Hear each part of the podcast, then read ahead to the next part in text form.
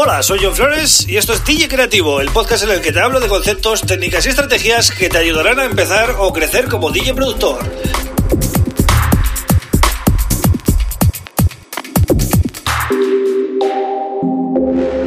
Hola, bienvenido, bienvenida a DJ Creativo. Mi nombre es John Flores y este es el episodio número 95 del podcast. Bien, cerramos eh, semana, hoy viernes, y además eh, estoy a solo 5 podcasts de llegar al episodio número 100. Y eh, bueno, doy las gracias, doy las gracias hoy, sobre todo, a toda la gente que se está suscribiendo al canal de YouTube, a toda la gente que está escuchando el podcast, sobre todo en la última semana desde Apple Podcast, ¿vale? Hay bastantes escuchas, me ha sorprendido.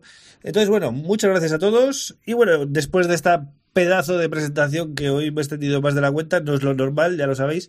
Entro ya con el tema, que es una reflexión que se me ha ocurrido hoy, ¿no? Mientras, eh, mientras venía para casa, eh, y es, eh, ¿es necesario realmente tener un home studio fijo, ¿no? El concepto de home studio que nos han vendido toda la vida y que todavía se sigue vendiendo en algunos, bueno, entornos, ¿no?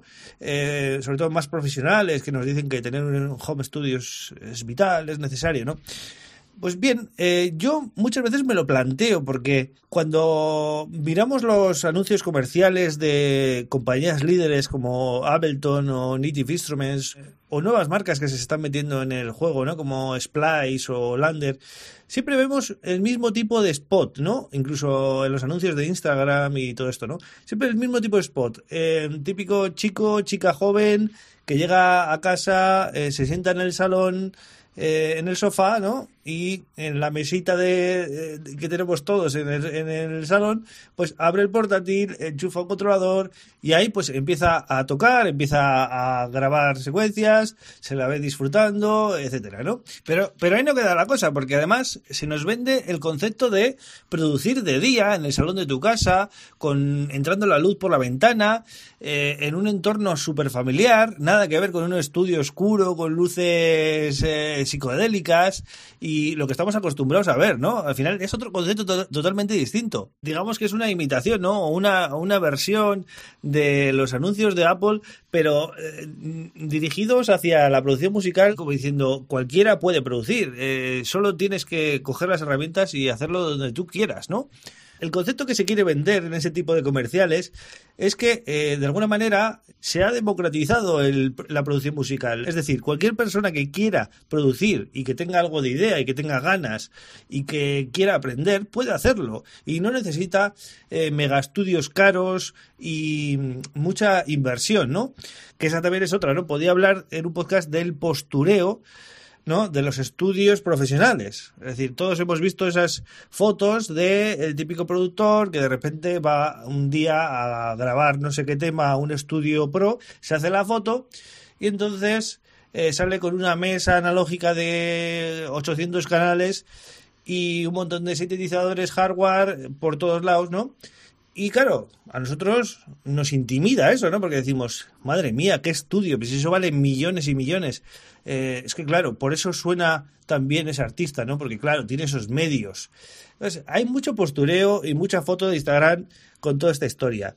Yo lo que al final veo, y yo esto lo he visto en, en grandes artistas, de llegar a un estudio de estos que os estoy comentando y llegar con su portátil conectar el portátil y solo usar el portátil, el ratón y un controlador. Y estar en ese pedazo de estudio simplemente pues porque tiene buena acústica y ya está. ¿Vale? Y yo esto lo he visto hacer, ¿vale? No voy a decir nombres aquí, pero yo esto lo he visto hacer. Y entonces, pues todo esto lo que hace es reforzar, ¿no? Mi, mi duda, ¿no? De si hace falta realmente un estudio eh, cuando lo que está de moda es el, el nomadismo, es decir, el estar en movimiento todo el rato, el ir con tu portátil y, por ejemplo, eh, hacer un tema en el aeropuerto, en el tren, en el hotel, en el salón de tu casa o eh, donde sea. Y es que además hay otra historia que es que antes no había, hace 5 o 10 años no había, que hay cada vez más servicios de mezcla y mastering profesionales que pueden hacer ese trabajo que tú no puedes hacer porque quizás no tienes una, un estudio con acústica, pues cada vez hay más estudios que se dedican a mezcla y mastering, ¿no? Incluso mastering con inteligencia artificial, ¿no? Es decir, tú mandas tu track y te lo masterizan y además por un precio bastante económico. Pero aparte de todo, yo siempre recomiendo eh, que practiquéis mucho con la mezcla de auriculares. Con los auriculares se pueden conseguir grandes resultados en las mezclas, ¿vale? Y de esa manera, pues también podréis hacer esa parte de mezcla en cualquier sitio, vayáis donde vayáis, ¿vale? En el salón de vuestra casa o en un Home Studio Pro, da igual. Y esto, aunque mucha gente le saque pegas, es así, es así de simple. Yo he visto hacer cosas increíbles solo con un ordenador a productores que realmente saben cómo hacer un tema y no necesitan nada más, porque la música está en su cabeza. O sea, es básicamente eh, su cabeza la que está funcionando. El ordenador simplemente plasma lo que, lo que ellos están pensando. Entonces, no necesitamos mucho más. Entonces, bueno, yo creo que es un buen momento para que eh, todo el mundo empiece, tanto DJs que no saben producir como eh, productores que ya eh, han empezado pero que todavía están ahí. Pues al final lo que se trata es que cada uno desarrolle su talento y de eso se trata, ¿no? la parte de venta y de negocio musical cada día es eh, más irrisoria. Entonces, la parte de inversión que hay que hacer para crear música, yo creo que cada vez va a ir bajando más. Y de hecho, mm, cada vez estamos viendo cómo eh, los controladores cada vez son más baratos, eh, el software cada vez es, está más ajustado, o sea, te venden packs de software más hardware por muy poco dinero.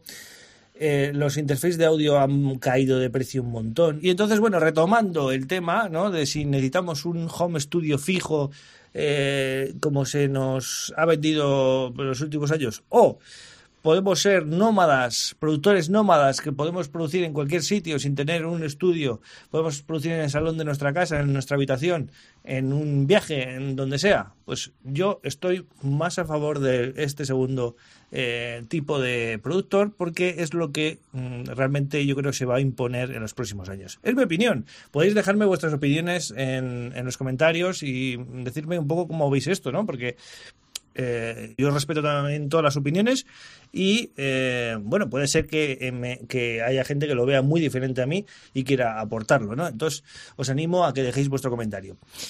Nada más, eh, ya digo, cierro la semana con este episodio número 95 y estoy a 5 de llegar a 100.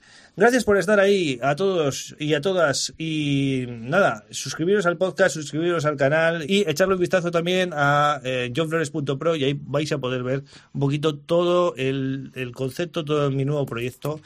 Eh, orientado más que nada a DJs y productores que quieren comenzar o crecer en este mundillo de eh, DJ productor. Así que vuelvo lunes con otro tema súper interesante como siempre. Un abrazo.